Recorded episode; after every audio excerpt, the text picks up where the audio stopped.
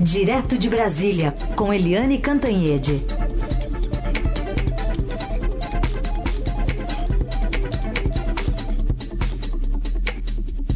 Oi, Eliane, bom dia. Bom dia, Raicem, bom dia, ouvintes. Bom, nosso primeiro assunto é esse embate aí do fim de semana envolvendo o presidente Bolsonaro, o governador da Bahia, envolvendo a morte aí do capitão Adriano. E o presidente demorou a se manifestar sobre o tema, né, Eliane? Pois é, é o presidente Jair Bolsonaro demorou a falar sobre o tema, mas aproveitou uma ida ao Rio de Janeiro e, aliás, a ida a mais um culto evangélico agora da igreja, como é que é a Igreja Internacional da Graça de Deus, é, cujo pastor, o dono dessa igreja, é um dos homens mais ricos é, do país. E aí o presidente falou o seguinte, que, primeiro, olha, quem, quem matou o capitão Adriano foi a polícia, é, foi a PM da Bahia, que é uma PM do PT, né? Porque o governador da Bahia, o Rui Costa, é do PT. Ou seja, jogou no colo da PM da Bahia e do PT a, a morte a, e considerada né, queima de arquivo. Agora, o que que o Ad, capitão Adriano tinha a ver com a Bahia? Seria uma queima de arquivo? Por quê? Toda a história do Adriano, as três prisões do Adriano, tudo isso foram no Rio de Janeiro. Né? Além disso, o presidente Bolsonaro disse que foi ele que mandou o filho Flávio Bolsonaro homenagear, aliás, duas vezes o capitão Adriano é, que era, segundo ele, um herói naquele momento. Só que o herói que foi homenageado com a medalha Tiradentes de 2005 pelo filho do presidente era um herói que estava preso pela própria PM e que depois foi expulso da PM, né, do BOP da PM do Rio de Janeiro. Ou seja, as frases do presidente sobre o capitão Adriano, em vez de ajudar, complicaram ainda mais. Sabe quando a emenda é pior do que o soneto? Pois é, porque ele falou essas coisas da PM, da, é, da, da Bahia, do PT, aí disse que ele que mandou o filho homenagear, porque o homem era um herói, um herói que estava preso, sabe, que foi expulso da PM, enfim. É, ele demorou a falar, mas ele se enrolou ao falar sobre uma questão muito delicada, porque o capitão Adriano, é, ele é, enfim, líder, era líder, era chefão de milícias no Rio de Janeiro. E a, a gente sabe que a ex-mulher do capitão Adriano, a mãe do capitão Adriano, ambas eram empregadas pela família Bolsonaro em cargos públicos da Assembleia Legislativa, etc. Enfim, é, essa história, o presidente devia ter treinado mais um pouquinho para falar, ou então não falasse nada, porque ele se atrapalhou. Aliás, Helene, tem uma pergunta aí sobre isso. O nosso ouvinte, deixa eu ver o nome dele aqui, é da Barra. Ah, é nosso ouvinte, a Adriana, ela diz sobre as declarações do presidente no sábado, sobre a morte do capitão Adriano. Ele colocou o filho dele, está se referindo ao Flávio Bolsonaro, estava junto com ele lá no, na inauguração, né? Para falar em um determinado momento, você acha que isso é sinal de perder a linha e não saber mais como se explicar? Bem, é, é isso, né? É, foi o que eu achei. Eu achei que ele ele estava, ele se enrolou, ele, portanto, não tinha o que falar, não tinha é, como explicar essas coisas todas muito confusas, muito nebulosas, e aí ele acaba dando uma banana, a segunda banana, para os jornalistas. Resolveu mal, né? Porque aquele é, punhado de apoiadores acha muito bonitinho, muito bacana ele dar banana para a imprensa. Mas o problema ali não é a imprensa. É, o problema é que a imprensa é o canal com quem o presidente estava se comunicando com a sociedade brasileira. Ao se atrapalhar e ao dar uma banana, o presidente está se atrapalhando na comunicação com a sociedade brasileira e está dando uma banana para a sociedade brasileira. Bom, outro tema para a gente tratar hoje, que vem aqui da coluna do Estadão, aqui no Jornal Estado de São Paulo. O, como é que é isso, Helene? O Exército está bombando, mas é, é nas redes, né? Ah, é nas redes e no governo. Não é só no governo, não é só no Planalto, não, mas na rede, nas redes também. A coluna do Estadão deu ontem essa informação que eu achei muito relevante, é que, é, olha só, saltou exponencialmente nos últimos três anos dessa intensa polarização no país, o aumento de, de seguidores do Exército. 1.038% no Facebook, 282% no Instagram e 711% no Twitter, entre janeiro de 2017 a janeiro de 2020. É, os dois motivos que são apontados na avaliação de militares que atuam nessa área tal de divulgação da força é, a, é que essa é, houve todo o empenho do Exército para se comunicar mais via redes, para se voltar para o público, enfim, para ter mais contato. E a segunda coisa é o seguinte, né? É que o presidente Bolsonaro vem é, é, prestigiando muito o Exército, as Forças Armadas em geral, mas principalmente o Exército, tanto que a gente tem falado o tempo inteiro aqui na Rádio Eldorado sobre o Palácio do Planalto, que virou o apelido do Palácio do Planalto é QG, Quartel General porque o presidente é capitão, o vice-presidente é general de quatro estrelas, general Augusto Heleno é quatro estrelas, o general Ramos, ele é quatro estrelas da ativa, agora aí vem o general Braga Neto, que também é da ativa, mas vai passar para reserva, uh, e também uh, foi, saiu no Diário Oficial da União, na sexta-feira, a nomeação uh, do, do comandante Rocha, que é almirante, para ser o, o, o chefe, o diretor é, ministro da SAI, Secretaria de Assuntos Estratégicos, que cuida, vai cuidar, por exemplo, da questão externa.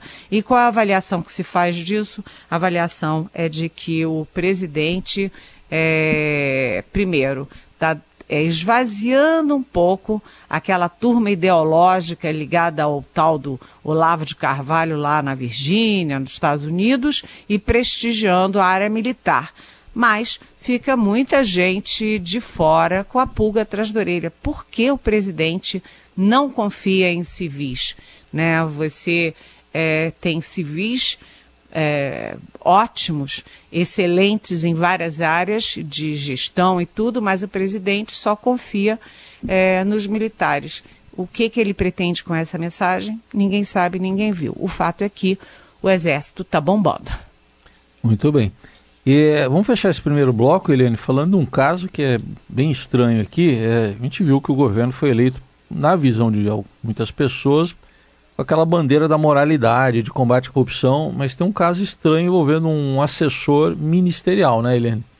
Pois é, é surgiu também no nosso Estadão, na primeira página de domingo, de ontem, é, uma reportagem do Ricardo Galhardo, dizendo que um assessor do Ministério da Economia ele era um assessor para jogos, um assessor técnico não remunerado do Ministério da Economia. Olha só, era um assessor para jogos e apostas, né? Mas ele ofereceu serviços do seu sócio é, no valor de um milhão e meio de dólares, o que dá ali 6,4 milhões de reais, é, exatamente na mesma área, a área de relações públicas, a, para atividades de jogos e apostas no Brasil. Então ficou esquisito. O nome desse assessor é, do, ministro, do, ministro, Paulo Guedes é Pedro Trengrause. Ele é advogado e ofereceu os serviços do sócio dele. O nome do sócio dele é Edson Américo. Então é um escândalozinho que precisa ser explicado também. Quer dizer, o cara trabalha no governo numa área e oferece serviços do sócio é, na mesma área, é, ganhando um valor tão alto. O mais uma dor de cabeça para o Paulo Guedes. Você deve ter lido, como eu também li, uma entrevista, né, Eliane, da é, mulher do ministro Sérgio Moro, ao Estadão, quem que é mais bolsonarista lá na, na família Moro, hein? Você sabe de uma coisa, Raíssa, aqui em Brasília, como em Curitiba, todo mundo sabe que a grande bolsonarista da família é a mulher do ministro Sérgio Moro, a advogada Rosângela Moro. Os dois são casados há bastante tempo, têm dois filhos e ela é a grande bolsonarista. Curitiba, todo mundo sabe, qualquer jornalista de Curitiba sabe disso. E ela, na entrevista é, para o Estadão, ela foi muito clara é, dizendo o seguinte, que para ela não tem esse negócio de Jair Bolsonaro e Sérgio Moro. Os, duas, os dois são uma coisa só. Né? É, é o governo Bolsonaro, é o governo que ela apoia. E ela foi muito clara nisso, é, mostrou exatamente o que ela pensa e ela se coloca como liberal na economia e conservadora nos costumes né? E que é, enfim, a essência é, do bolsonarismo. E eu achei muito interessante porque hum, ela não fala todo dia, é um personagem que todo mundo comenta, todo mundo tem curiosidade e tal, mas que ninguém conhece, né? Ninguém ouve falar, é, ouve a própria falando, né? Achei muito interessante essa entrevista, mostra é, como o vínculo da família com o presidente Jair Bolsonaro está muito forte e como o, o ex-juiz Sérgio Moro atrelou o destino dele ao destino do governo Bolsonaro. Ou seja, ele pode ir para o Supremo Tribunal Federal, ele pode continuar ministro, pode não continuar ministro. É, a única coisa que ela diz é que ele não será candidato a, a presidente em 2022 e que eles estarão juntos com o presidente Bolsonaro. Então ela deixa claro, ele nunca vai competir com o Bolsonaro, mas ele, ela deixa claro que ele está refém do Bolsonaro para decidir o futuro dele. É muito interessante a entrevista, vale a pena ler. Bom, já que a gente está falando do ministro Moro, ele tem uma pergunta aqui do ouvinte Cristiano. Ele não cita diretamente o ministro, mas é da área dele, né? Então ele está dizendo o seguinte, Cristiano: o, o, governo federal tem afirmado que os números da criminalidade estão caindo nessa gestão, porém isso não é sentido no cotidiano do brasileiro. Continuamos morrendo de medo de sermos vítimas de algum tipo de crime, até porque toda hora temos notícia de um conhecido, amigo ou familiar que o foi quando não nós mesmos. Não notamos nenhuma mudança no comportamento das polícias, sejam eles ostensivos ou investigativos, não notamos nenhuma mudança do comportamento dos criminosos, haja vista que estão cada vez mais ousados, violentos e indiferentes às leis. Ele completa: Eu fico muito desconfiado desses números apresentados pelo governo que, é, que não são sentidos na prática. Gostaria, portanto, saber de onde são tirados esses dados do governo e noticiados com endosso por toda a imprensa, afirmando que os números da criminalidade estão caindo nessa gestão. É o Cristiano. Oi, Cristiano, bom dia, bem-vindo. É, a sua pergunta me lembra um pouquinho a questão da inflação. Todo mundo diz assim, mas como que a inflação caiu tanto? Como que a inflação está tão baixinha? Se eu vou na feira, eu vou comprar isso, eu vou comprar aquilo e está caro e o meu salário não cresceu tanto quanto é, o preço dos, do, do, das coisas que eu preciso e que eu compro. É mais ou menos isso. É, há, às vezes há uma diferença da percepção da gente é, em relação aos números oficiais e as estatísticas. O fato é que o governo diz, né, oficialmente, que os homicídios caíram 21,4% de janeiro a setembro de 2019. Né? É, é, muito expressivo isso em relação a 2018. Disse que também que, que houve queda em, na relação dos estupros, 6,4%, roubo a banco, 38,4%, latrocínio, 22,2%, roubo de cargas 23,3% e roubo de veículos 26,4%. Isso significa o seguinte: um quarto dos crimes caiu, foram reduzidos no Brasil É, eu concordo com você, Cristiano. A minha família continua muito apavorada. Eu tenho família no Rio de Janeiro, minha mãe mora no Rio, meu irmão, minha sobrinha. Eles continuam muito apavorados. E onde a gente vai, Recife, Belo Horizonte, é, todo mundo ainda é muito apavorado. É, não sei, eu não sei questionar essas, essas estatísticas, assim como o presidente Bolsonaro fez quando questionou as estatísticas do INPE, né? É, o presidente até demitiu o diretor do INPE, o professor Ricardo Galvão, porque ele dizia que as estatísticas sobre desmatamento e sobre queimadas na Amazônia eram todas mentirosas.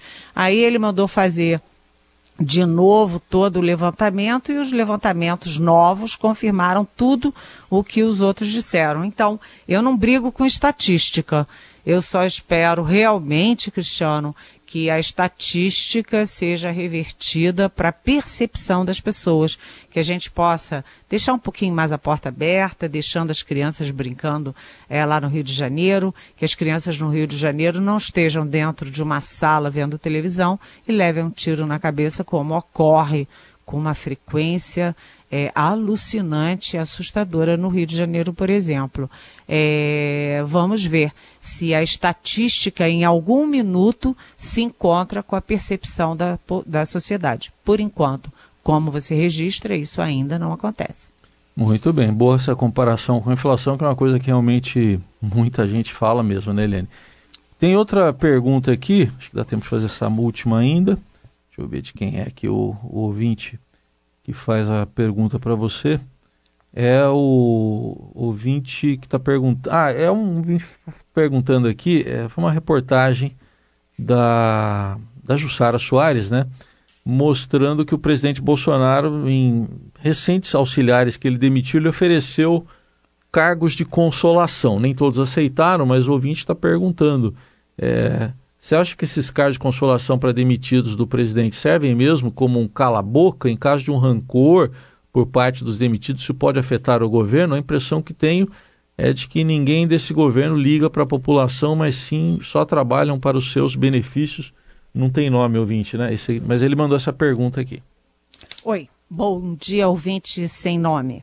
é, essa coisa do prêmio de consolação é, pode ter duas duas é, interpretações. Uma, a de que o presidente não quer ficar mal com os ex-assessores. Né? Outra, de que ele tem medo do que eles possam falar. Né? Tem gente que dá prêmio de consolação como cala-boca. Mas o fato é que o presidente, quando brigou com o, com o ministro Gustavo Bebiano, não ofereceu nada para ele. Foi a seco, demitiu, demitido. É, com o, o ministro Santos Cruz, general do Exército, ele também demitiu, demitido, sem oferecer nenhum cargo de compensação. Agora, no caso do ministro Osmar Terra, é, que era ministro da Cidadania e agora foi demitido para abrir vaga para o ministro Nix Lorenzoni da Casa Civil, o Osmar Terra, o presidente chegou a oferecer para ele, se encontrou com ele duas vezes no mesmo dia, oferecendo uma embaixada no exterior, e o ministro Osmar Terra não quis. Ele tem um mandato de deputado, preferiu voltar à Câmara. Mas, evidentemente, né, uh, toda vez que você demite alguém, você está criando um ou um inimigo ou um ressentido, e as pessoas que são inimigas ou ressentidas e que estavam dentro, sabem das coisas, elas em algum momento podem se tornar uma ameaça. É, é, se esperava muito disso, por exemplo, do Gustavo Bebiano, só que isso não se cumpriu. O Gustavo Bebiano nunca deu uma entrevista bombástica, nunca contou nada avassalador, até porque talvez ele estivesse dentro daquilo tudo, né? É, chamuscar um seria chamuscar a si próprio. O fato é que é, é, prêmios de consolação também nem sempre funcionam. A gente já viu gente ganhando prêmio de consolação e depois o ressentimento foi maior do que a consolação, né, o consolo. Muito bem, tá aí. A gente agradece a todos os ouvintes que mandaram perguntas. Lembrando, você pode mandar sempre perguntas aqui para Eliane, hashtag pergunte para Eliane, ou pelo nosso WhatsApp, que é o 994811777. Semana de carnaval, né, Eliane? Semana de carnaval. carnaval. Tá todo mundo falando de carnaval, de fantasia, se vai botar pena na cabeça, se vai botar uma coroa na cabeça, hum. tal, e nós aqui discutindo governo, política. É, é isso aí. Amanhã tem mais então, né? Um beijo, até amanhã. Até mais, um beijo.